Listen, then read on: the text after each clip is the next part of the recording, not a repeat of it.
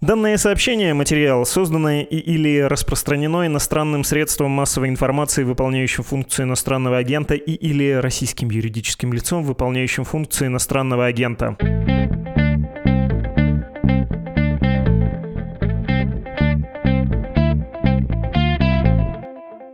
Шагами по миру не первый год иду.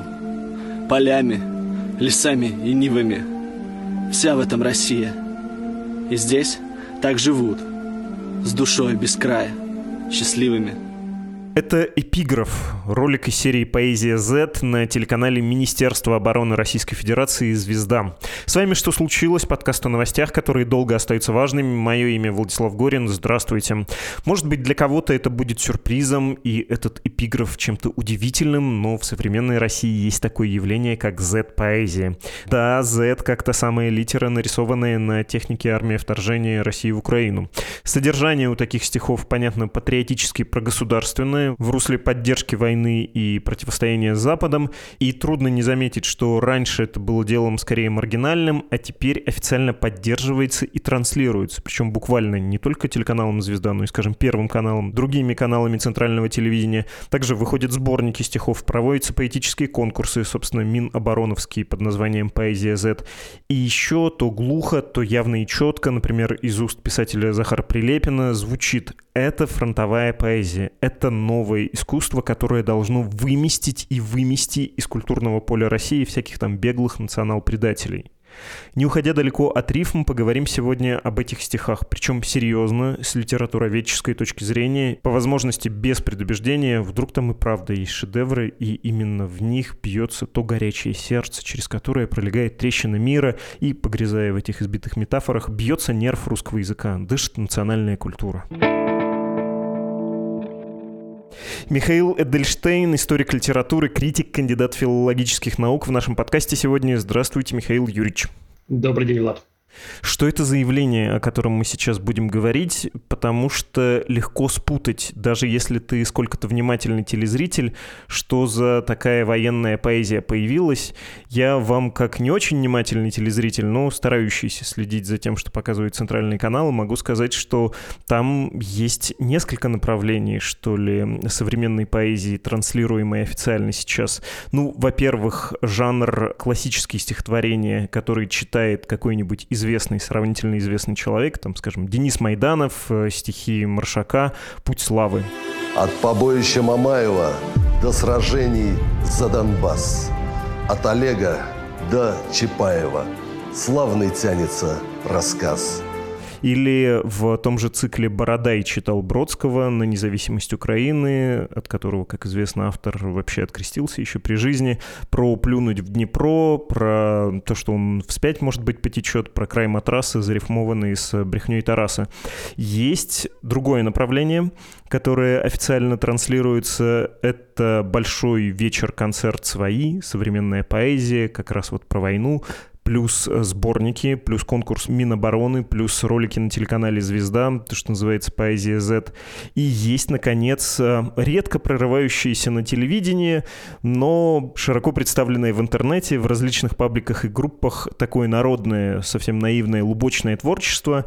И самые известные стихотворения такого вот народного толка — оно темное и, я бы даже сказал, склизкое. Там про то, что Россия должна садомизировать Украину, чтобы там молила о пощаде, при этом автор стихотворения как бы осуждает однополый секс, при этом, в общем, такое парадоксальное произведение. Мы же будем говорить про второе, про Z-поэзию, про концерт свои, вот про это все. Да-да. Там действительно несколько слоев в этом явлении, и очень хорошо, что вы упомянули, скажем, Майданова, читающего Маршака, потому что, кроме того, что это, конечно, современная поэзия, которая так или иначе говорит о Донбассе, об Украине, о войне и так далее, это очень активные попытки апроприации поэзии прошлого, начиная от Бродского или заканчивая, наоборот, Бродским, если хронологически. И начиная с Пушкина, естественно, военная поэзия, естественно, там, Симонов и Сильвинский – если говорить об каких-то современных поэтах, то Дмитрий Пригов и так далее. То есть очень важная линия в этой всей тусовке – это попытки постоянного вот присвоения классического наследия. 19 век, 20 век. В первую очередь, конечно, это военная поэзия, поэзия Второй мировой. И если мы посмотрим недавний, скажем, концерт Вадима Алвы в клубе «Бункер» в Москве, запись которого выложена на YouTube, то там вот как раз по этому принципу все построено, читается в перемешку стихи поэтов Великой Отечественной, современные стихи о Донбассе, фоном идут кадры кинохроники Второй мировой. То есть все делается для того, чтобы сегодняшнюю ситуацию как-то подшить к истории России, Советского Союза и так далее, и показать неразрывность Великой Отечественной и нынешней украинской кампании. И не случайно антология, которая вот э, сейчас выходит, антология Z-поэзии, называется «Воскресшие на Третьей мировой». Небольшое уточнение. Когда Александр Проханов, э, человек, прославившийся еще в советское время, вспоминается мем еще советского времени про Соловья Генштаба, читает в том же цикле на Первом канале, что и Бродский, и Маршак, и Пушкин, этот цикл называется «Слово классика», собственное стихотворение «Донбасс, Донбасс». Это что? Это современный поэт или это вот этот слой с э, какой-то апроприацией? Просто, ну, Проханов, да, своего рода классик, просто он еще жив и может сам свое прочитать произведение. Нет, тут очень важный принцип, мне кажется, именно вот это перемешивание. Да? Русская поэзия с нами, мы ее часть, мы ее наследники, и более того, единственные законные наследники. Вся русская поэзия от Пушкина до Бродского за нас. И в первую очередь мы продолжаем, конечно, ту традицию, которая зародилась вот во фронтовой поэзии 80-летней давности. Это такой очень важный принцип, да, как в анекдоте времен НЭПа говорилось «один рябчик, один конь». Вот, э, собственно, вот это вот э, смешение до степени неразвлечения того и другого, на этом очень многое держится в этой тусовке. А на каком основании, по какому завещанию это правоприемство? Почему наследники мы, говорят эти люди, ну или те, кто конструирует вот этот дискурс? Потому что все остальные предатели сбежали? Потому что русская поэзия имперская, русская поэзия всегда воспевала силу русского оружия, и у Прилепина не случайно несколько лет назад была книга, так сказать, о поэтах-ополченцах, куда попадают, естественно, и Лермонтов, и все прочие. И вот э, в эту линию, собственно, мы и встраиваемся, да. А никакого пацифизма в русской поэзии никогда не было. Это критики-либералы все переврали, как они переврали Бродского, переврали Пригова. Но сейчас мы их у них отвоюем и заберем обратно. Почему там нет места сочувствию? Ну, во всяком случае, у меня сложилось такое впечатление, что сочувствия там маловато и к фронтовой доле, и к мирной жизни, к мирным людям. Есть только вот эта медь. Тут несколько аспектов ответа.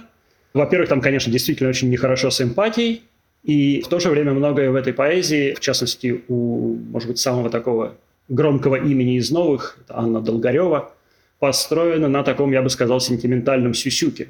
Да, там на самом деле очень много того, что называется давить коленом на слезные железы.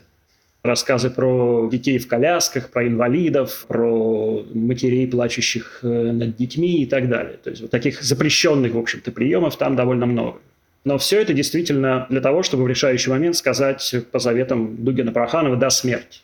Все это как-то не включает настоящую эмпатию – плавно и без всяких швов переходит в такую, ну, я бы сказал, культурную некрофилию. Вот, вот этот пафос смерти, воспевание смерти.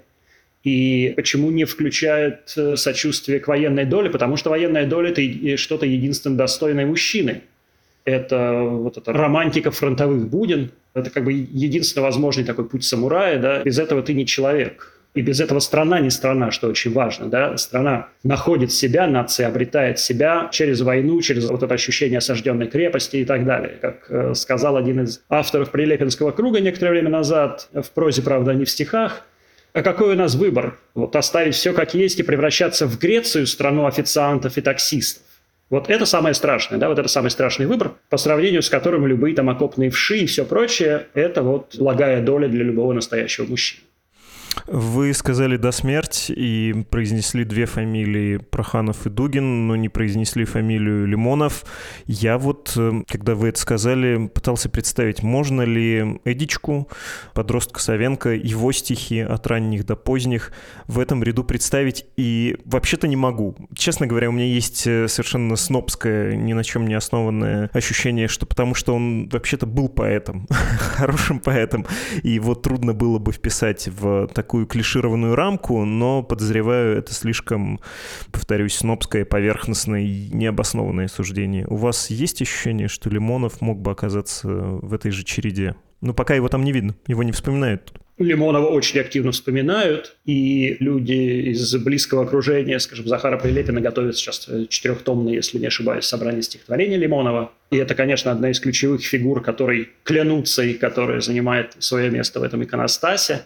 И многие из этих э, людей просто такие прямые ученики Лимонова, либо лично, либо просто прошедшие через национал-большевистскую партию, скажем, либо в таком литературном, поэтическом, прозаическом смысле. То есть, конечно, заветы Лимонова для них очень важны. Да? И от Лимонова, конечно, идет пафос современного жизнетворчества. Не просто писать стихи, сидя на теплом диване, чего, впрочем, тоже, конечно, хватает, но и самому как-то вот надеть каску, залезть в окоп, пострелять при возможности. Если не повезет, то попасть под пули.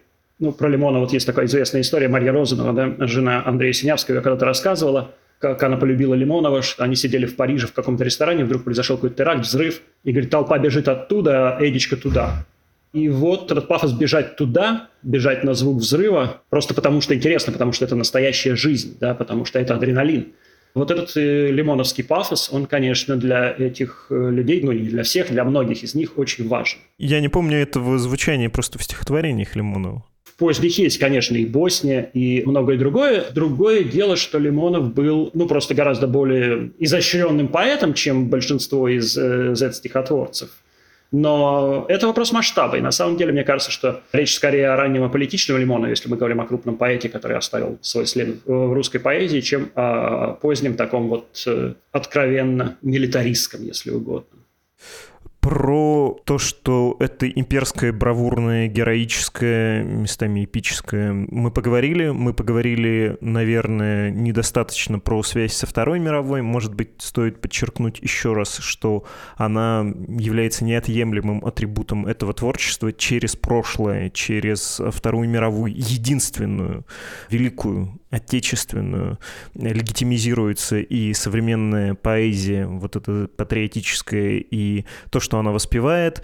Вы также видите это, что Вторая мировая тут нужна как продолжение традиции, как вот действительно настоящая война, с которой только и можно сравнить нынешние эпохальные времена, или тут как-то это все сложнее устроено? Мне кажется, что да, конечно. Вторая мировая, ну, точнее, ну, для этих людей Великая Отечественная. Это важно, конечно, что Второй мировой нет, есть Великая Отечественная. Есть э, русская армия, освобождающая Европу, освобождающая весь мир и так далее. И все это проецируется на события нынешней войны. Не только в стихах, но, конечно, и в Z-публицистике, но и в стихах тоже это занимает очень важное место. Ну, вот есть, скажем, стихотворение Анны Долгоревой «Прорыв», где описываются танки, прорывающие блокаду Ленинграда, и навстречу этим танкам выходят те, кто погибли в блокаду, да, тени ленинградцев, и тут же это таким очевидным образом проецируется на ситуацию нынешнюю, на Донбасс, куда тоже входят русские танки. Или еще более такой яркий пример – это стихотворение Ольги Старушка про Симонова и Сельвинского. Симонов и Сельвинский стоят обнявшись, смотрят на снег и на танковую колею. Вот два поэта-фронтовика стоят под Мариуполем, смотрят на Мариуполь, обстреливаемый и стреляющий в ответ. И, собственно, там все это прямым текстом сказано. Да? «Костя, скажите, кто это бьет по нашим? Те, кого не добили, по нашим бьют». Я очень хочу целиком прочитать оба этих стихотворения, потому что мы до разговора, до того, как созвониться с вами, вступили в переписку, и вы свой шорт-лист нам прислали. Я, прочитав все это, пытался выбрать одно наиболее выразительное, выбрал два, и это как раз то, что вы назвали Ольга Старушка и про блокаду Анна Долгорева. Ее стихотворение, я бы предложил их даже разобрать, раз мы оба с вами их э, выделяем и отмечаем. Но прежде я понял, что упустил один вопрос. А вы это явление сами-то как называете? Потому что есть вот это Минобороновское самоназвание Z-поэзия, интуитивно понятное. Z понятно как символ, нарисованный на армии вторжения в Украину. Хотя лично мне, я понимаю, что никогда в силу громоздкости этот термин не войдет в общее употребление, нравится название сборника «Поэзия последнего времени». Он вышел этой осенью, и, по-моему, по-моему, это во многом еще и саморазоблачающее название, потому что и последние времена тут слышится антихрист у дверях, и последние станут первыми, хотя, может быть, они только алчут этого, а это им не будет доступно. И, ну, богат же русский язык на ассоциации со словом «последние». Последние, то есть маргиналы, конченые люди. Вот поэзия последнего времени лично мне симпатичнее всего. Какой термин вы используете? Подозреваю, он все-таки у вас более нейтралистский.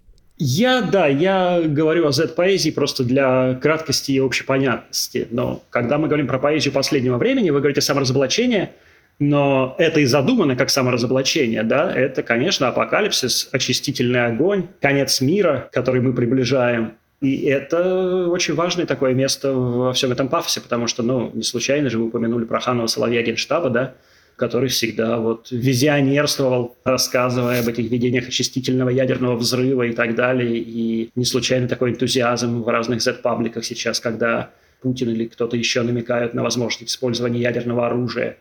То есть э, вот эта идея последних времен, да, вот этого очистительного огня, который уничтожает мир, да, и мы на его руинах там, читаем свои Z-стихи, это очень постоянный образ в этой поэзии и вообще в той ментальности, которая за этой поэзией стоит и ее порождает.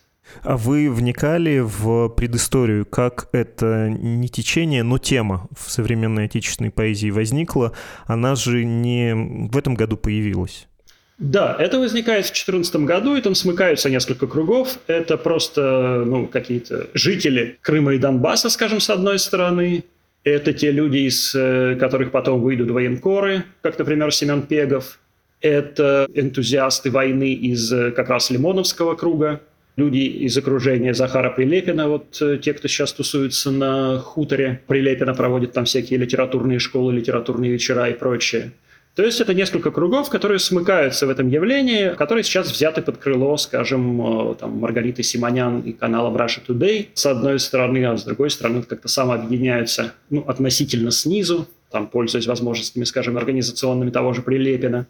То есть это несколько разных кругов, не вполне совпадающих и по пафосу, и по мировоззрению, но которые вот э, в этом праздновании войны и последних времен наступающих э, сомкнулись, сошлись и, в общем, более или менее до неразличимости отождествились.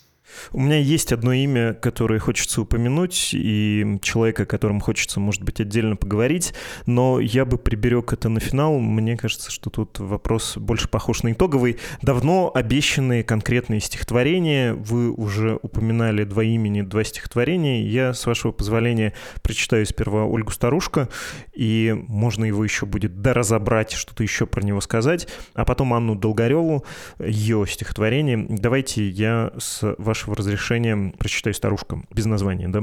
Собственно, то стихотворение про Илью Сильвинского и Константина Симонова, советских поэтов. Симонов и Сильвинский стоят обнявшись, смотрят на снег и на танковую колею. Костя, скажите, кто это бьет по нашим? Те, кого не добили, по нашим бьют. Странная фотокамера у военкора. Вместо блокнота сжимает рука планшет. Мы в 43-м освободили город? Видите ли, Илья? Выходит, что нет. Ров Мариуполя с мирными, словно под Керчью. И над Донбассом ночью светло, как днем. Чем тут ответить Илья, кроме строю речи? Речи огнем, повторяет Сильвинский, только огнем. Ну вот тут этот популярный мотив «война», повторюсь, единственное легитимизирующее обращение к классикам советским и к военкорам, да, без кавычек, которые по традиции пишутся. Что еще вы здесь читаете, что вас тут удивляет? Ну, это прямая отсылка да, к стихотворению Сильвинского, одному из самых известных его текстов «Я это видел». Ситуация начала 42 года, когда Сильвинский попадает в Крым, и там под Керчью откапывают Багеровский ров, в котором несколько тысяч расстрелянных евреев. И Сильвинский пишет по этому поводу стихотворение «Я это видел», которое публикует «Красная звезда», и которое заканчивается строчкой той же, собственно, которой заканчивается это стихотворение «Огнем, только огнем». Да? Чем мы можем на это ответить? Огнем, только огнем. И отсюда вот эта строчка у старушка «Ров Мариуполя с мирными, словно под Керчью». И здесь возникает такая парадоксальная вещь. Эти люди, да, они настолько замкнуты в собственном мировоззрении, мироощущении, что они вообще, ну не то, что не понимают, что они пишут, но, как это часто бывает со стихами, часто бывает с поэзией – а, кстати, я считаю, что это неплохое стихотворение, если мы убираем вот эту политическую подкладку, да, все это довольно отвратительный взгляд, который за этим стихотворением стоит. Мне кажется, что само по себе оно такое по строю речи, как говорит автор, неплохое. Так вот, как в любом настоящем стихотворении, что-то говорится помимо воли автора. Да? И вот эта строчка «Ров Мариуполя с мирными словами под Керчью», она меня ошарашила, потому что ну, любой непредвзятый читатель, он понимает, откуда в Мариуполе ров с мирными, да, кто, собственно, штурмует город, кто его бомбит, мы все это прекрасно знаем. И то есть, если смотреть на это стихотворение со стороны, а не изнутри, то здесь говорится, мы пришли туда и сделали что-то подобное Холокосту. Вот э, русская армия пришла туда и сотворила что-то подобное Холокосту. Это буквально вот черным по белому здесь написано, прямым текстом. Но вот этот слой, этот смысл, он совершенно, конечно, во-первых, не закладывается, а во-вторых, самим автором и его слушателем не считывается. Потому что вот, э, да, обнаружился в Мариуполе ров с мирными. Откуда он там? А бог его знает. Те, кого не добили, видимо, в 43 году, вот они все это натворили. То есть э, вот этот солипсизм, да, вот эта способность вообще смотреть на мир через призму пресс-конференции Коношенковой или собственных каких-то представлений о прекрасном, она меня совершенно поражает, потому что здесь просто вот такая абсолютно перевернутая картина мира, и никто не замечает ее парадоксальности, ни, ни автор, ни читатели, ни слушатели, когда эти стихи, скажем, читают на каких-то поэтических вечерах. И, конечно, да, второе, что бросается в глаза, это действительно, что вот это захватывание все новых и новых имен. Да, теперь уже там Симонов и Сильвинский вот оказываются тоже как-то, ну, простите за это выражение, припаханы к делу оправдания и воспевания нынешней украинской кампании. То есть все время не хватает имен, все время возникают какие-то новые и новые имена, которые благословляют поэтов, военкоров, солдат, политиков на продолжение вот этой украинской кампании. Да? Ну и самый очевидный слой – это полное неразличение действительно того, что было в 43-м и сейчас. То есть мы просто продолжаем то, что делали наши деды. Мы вот ходили на бессмертный полк с портретами дедов, а теперь мы, как эти деды, отвоевываем Мариуполь у тех, кого там деды не добили в 43-м. А Симонов там почему? Ну, это точно не помнишь Алешу дороги Смоленщины, это скорее убей его, да? Сколько раз встретишь, столько раз и убей. Да, я понимаю так, что для жительницы Крыма Ольги Старушка Сельвинский возникает, понятно, потому что Керчь, потому что Крым, а Симонов просто потому что, как я понимаю, он писал какие-то репортажи из тех мест.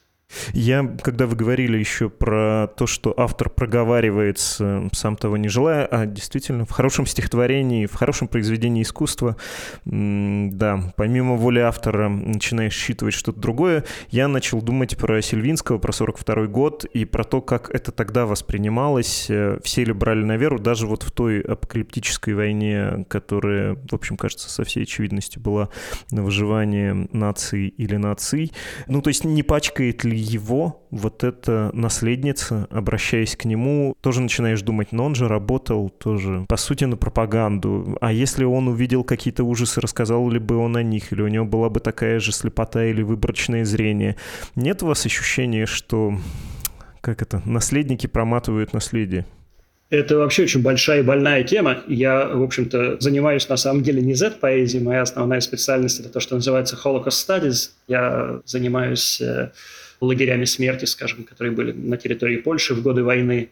И, конечно, я каждый раз, когда смотрю там на «Бессмертный полк» или читаю какие-то очередные отсылки к э, событиям э, Второй мировой в, не знаю, стихах Z-поэтов или в речах Путина, я думаю о том, да, чем будет расплачиваться память о Второй мировой после того, как все это закончится. И закончится, даст Бог, не апокалипсисом, а чем-то другим. Конечно, да, наша память и мировая память о войне, она, к сожалению или к счастью, не останется в том виде, в каком мы ее знаем сегодня. Она видоизменится, видоизменится существенно. И, к сожалению, вся эта истерика по поводу войны, вся эта истерика по поводу предков, а это тоже такой отдельный важный мотив, постоянное подталкивание предков, воскресайте, воскресайте, нам нужна ваша помощь, это очень важный такой мотив Z-поэзии. Вот все это назойливое обращение к войне, к предкам, вся эта эксплуатация военной темы Симонова и Сильвинского, дорог Смоленщины, чего угодно – вся эта неразборчивая апроприация, конечно, обернется тем, что ну, об этом сейчас уже не очень прилично говорить, а обернется просто каким-то действительно необходимым молчанием, может быть, многолетним молчанием по этому поводу. Этот же мотив есть у Анны Долгоревой, тоже он мне там померещился. Я тоже рискну прочитать ее стихотворение сам, и мой поэтический кругозор не особенно велик. Мне это по форме напоминает модернистскую поэзию, что-то типа «Я мыши из Бердичева», да, из Леонозовской школы. В общем, сначала прочитаю, потом попробую дать свою профанскую оценку и с удовольствием выслушаю вашу профессиональную. Снилось, что после смерти Ленина генсеком стал Лев Давидович Троцкий. СССР был самой популярной страной для экскурсий, и я не только про криотерапию на Колыме. Интервью с Лаврентием Берией, самым красивым безопасником, перепечатывали все американские СМИ. Тинейджеры носили его портрет на футболках. Великой депрессии не случилось. Выручил Советский Союз. Про это писали в Вашингтон-Пост и Daily Mail. Рамон Меркатер охотился исключительно на нацистов. Не следорубом, а с новичком. Его изобрели раньше и намного более эффективным. До сих пор портрет Троцкого печатают везде, например, на сети русско-американских ресторанов KFC, лицо человека, спасшего Запад от голода. Проснувшись, я вышел курить на балкон, процарапал запястье ногтями, царапины покраснели. Это был неправильный сон. Наш путь — это путь смерти. Может быть, мы неправильные, может, уроды, может, нам не место вообще в современном мире, но мы идем путем смерти. Мы не боимся всматриваться ей в глаза. Это она в итоге боится нас, потому что больше никто не набирает набирается смелости идти путем смерти. В общем-то, меня поразило это стихотворение тем, как оно фривольно, по-попаданчески начинается с русско-американским KFC, где не полковник Сандерс, а Троцкий, и где случился такой троцкистский, собственно, рай, да, и, как это Сахаров называл, конвергенция Запада и советского строя. А потом вот это весьма апокалиптичная, весьма директивная песня смерти. Что тут поражает вас, на что вы обращаете внимание и отсылки к чему видите?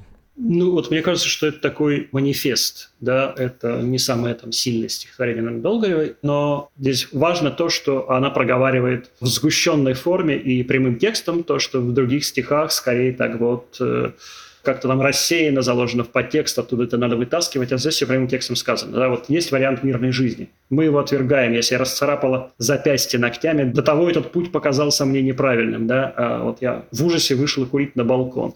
Почему? Потому что приснилось, что все хорошо, потому что приснилось, что мир мирный, простите за тавтологию, да, в мире мир.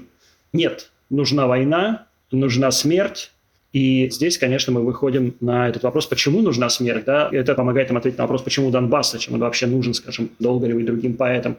Там, конечно, мы можем говорить про империализм, колониализм, это тоже есть, Великая Россия. Но мне кажется, что в глубине у многих, по крайней мере, у наиболее каких-то искренних из них, вот это ощущение, ну, для кого-то просто романтики, как для Семена Пегова, который поэт-любитель такой, и поэтому там у него все очевидно в стихах. Там какие-то мушкеты, палеты, корсары, весь вот этот гумилевский антураж – то есть для него это просто источник романтики, как и для многих. Но здесь, мне кажется, немножко так все глубже. Здесь это источник каких-то ну, вот, экзистенциальных состояний.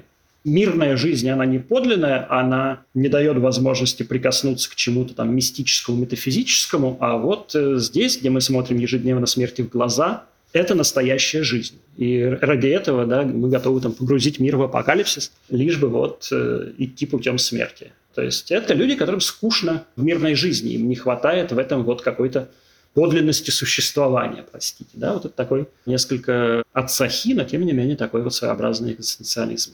На меня не удовлетворяет э, такой ответ, уж простите, на вопрос, почему мир должен быть вот таким неправильным. Я тут вижу просто суицидальные мысли. Человек идет на балкон и совершает, очевидно, саморазрушительное действие, курит, расцарапывает себе запястье, ну, то есть, в общем, тянется к венам, и потом говорит прямым текстом, что нам явно не место в современном мире, ну, то есть в мире вообще, и мы должны пойти путем смерти, смерти, ну, это как будто неоправданное саморазрушение, как будто ты просто не можешь вписаться, ты и так погибнешь, но хочешь это сделать осмысленно, но смысл ты в этом не находишь. Вот этот текст не дает мне ответа, какой в этом итоге смысл, какая благородная цель. Она здесь вообще не явлена. Просто посостязаться с вечностью, ну, очень гордыливо как-то и, боюсь, бесполезно, как кричать на море. Ну, если мы упоминали Лимонова, то мы можем вспомнить его любимого писателя Юкио Мисиму, да, с этим, опять же, культом харакири и самурайской чести и прочего, где смерть самоцель. Мне кажется, в значительной степени у многих из этих поэтов смерть – это просто такая самоцель на самом деле. Она не нуждается в оправдании, да, потому что вот э, это такая подлинная некрофилия, это действительно настоящий культ смерти. Смерти ради смерти, потому что вот в этом подлинность. Когда ты смотришь в глаза смерти, ты ощущаешь вот не просто быт, а бытие. И поэтому, да, смерть не нуждается в никаких мотивировках. Э, она прекрасна сама по себе. Посмотри в глаза чудовищ. И на самом деле мы это видим даже в каких-то довольно посредственных стихах, скажем, у Марии Ватутиной, там, да, есть, э, ну, какое-то такое очень плохое, как большинство у нее, публицистическое стихотворение, там, «Мы не наступаем больше на грабли, но что нам делать с валом всемирной травли?» То есть такая рифмованная публицистика. А потом вот начинается там какое-то обращение к бабушке, которая должна срочно воскреснуть, чтобы помочь внукам. И вот там начинается такая, в общем, более-менее подлинная метафизика. Мы, как стебли, выстреливающие за почкой почку, прорастаем мертвые через тугую почву. Мы поднимаем голову, нас начинают слышать. Скоро мы будем княжить, скоро мы будем книжить. То есть вот как только речь заходит о мертвых, о том свете, так сразу эти стихи приобретают настоящую энергию. Да? У той же Долгоревой есть стихотворение, опять же, отвратительно начинающееся. А в Луганске цветет акация, у Ксю в коляске маленький человек, и везет она его совсем новенького, меньше месяца рожденного на свет. То есть, ну, такой вот совершенно, ну, неприличная сентиментальность, да, просто такая вот из э, любительских стихов ВКонтакте. А дальше начинается, да, вот про там погибающих луганских пацанов на разгрузке лямки, на портрете рамка, где ваши мамки, я ваша мамка – как они уходят за реку Смородину, за реку Донец, за мертвую воду, за мертвую мою советскую родину. Вот э, тут, мне кажется, включается действительно какая-то ну, отвратительная, но более-менее подлинная энергетика. То есть как только возникает слово «смерть», как только возникает мотив смерти, стихи приобретают какое-то другое измерение, если угодно. Это, мне кажется, очень важно, потому что ну, это то, что лежит в основе этих стихов. Вот, да? действительно, я в очередной раз могу только повторить слово некрофилия, но не, вот, не в смысле там, сексуальных извращений, а в смысле именно вот такого генерального пафоса всей этой поэзии. Вы ответили на вопрос, который у меня был, почему многие представители, даже с набитой рукой этого направления, люди, развивающие эту тему поэтически, они выглядят так карикатурно, графомански, мелочно, фальшиво. И когда вы говорите про Танатос, что он дает им сил, питает их творчество, это, да, это отвечает на этот вопрос. Хорошо, давайте завершать, что ли, наш разговор. И я обещал в конце беседы назвать еще одно имя, которое не прозвучало, мне кажется, незаслуженно, ну, потому что это была девочка Тулула, всю жизнь Юлия Чечерина, которая, вы говорили про это, с 2014 года, да, начала развиваться эта тема. Юлия Чечерина была в числе первых людей, которые всерьез инвестировали, вложились своей жизнью, карьерой, судьбой в эту донбасскую, украинскую историю на пророссийской стороне. Она она из поп-певицы превратилась, если кто не знал, записала целый альбом военный с строчками. «Обними меня, перед тем, как меня разорвать, нам бы осадить, но некому это сказать».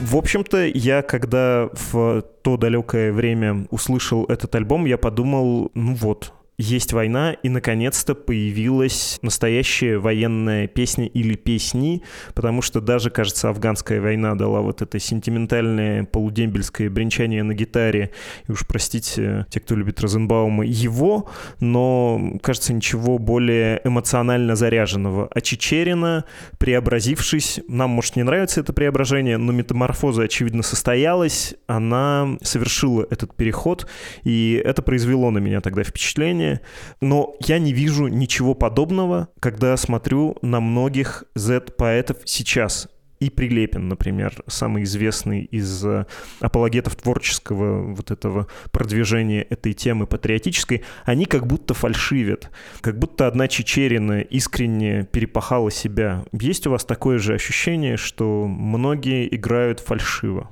Я думаю, это ощущение просто от контраста между нашим, смею сказать, нормальным мировоззрением и мироощущением и их. Потому что, ну, трудно понять, я не знаю, когда вы читаете Миссиму, скажем, у вас нет ощущения самоподзавода, или когда вы читаете Лимонова. У меня всегда есть какое-то ощущение неловкости, когда, в принципе, я читаю Uh, ну, Миссима все-таки это Япония, это другая культура, но когда в европейской культуре после Второй мировой, после я не знаю, Бёля, скажем, да, после всей пацифистской литературы, Ремарка, начинается опять вот этот романтический, неоромантический, отсылающий к какому-нибудь там Данунцио, да, который сотрудничал с Муссолини и был идеологом и певцом итальянского фашизма. Э, начинается опять вот этот культ э, смерти, войны и так далее. Ну, какое-то ощущение, да, самоподзавода, анахронизма и всего прочего. Как-то неловкость, конечно, за людей, которые все это пишут. Но мне кажется, что сами они в основном искренне. То есть я не думаю, что там прямо много людей, которые решили на этом заработать. Это вот у людей выплескивается. А что выплескивается? Но это уже не к нам, а к психоаналитикам. Спасибо большое, Михаил Юрьевич, за этот разговор. Было очень интересно. Спасибо вам. Это был Михаил Эдельштейн, историк литературы, критик, кандидат филологических наук.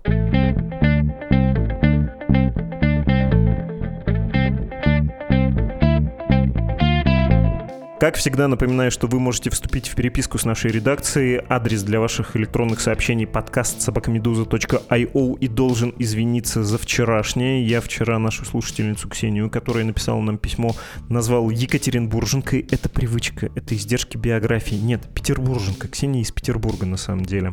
За что прошу у северной столицы и ее прекрасной жительницы прощения, конечно же. Всем, кто хочет поддержать наше издание, напоминаю, что страницы, где можно оформить пожертвования следующие support.meduza.io и save.meduza.io. И хоть мы говорили сегодня о поэзии, это не основная специальность нашего подкаста. Мы скорее следим за новостями. А если вам интересна литература, горячо советую подкаст «Медуза» под названием «Предисловие». Там Галина Юзефович и Александр Серапионов рассказывают о книгах, которые проходят в школе. И в школе они абсолютно непонятны и скорее травмируют читателя и ученика, хотя должны, наоборот, просвещать, радовать, поднимать над горшком но никогда не поздно залечить свои раны и, собственно, воспарить. Вы слушали подкаст «Что случилось?» о новостях, которые долго остаются важными. Всего доброго и до встречи.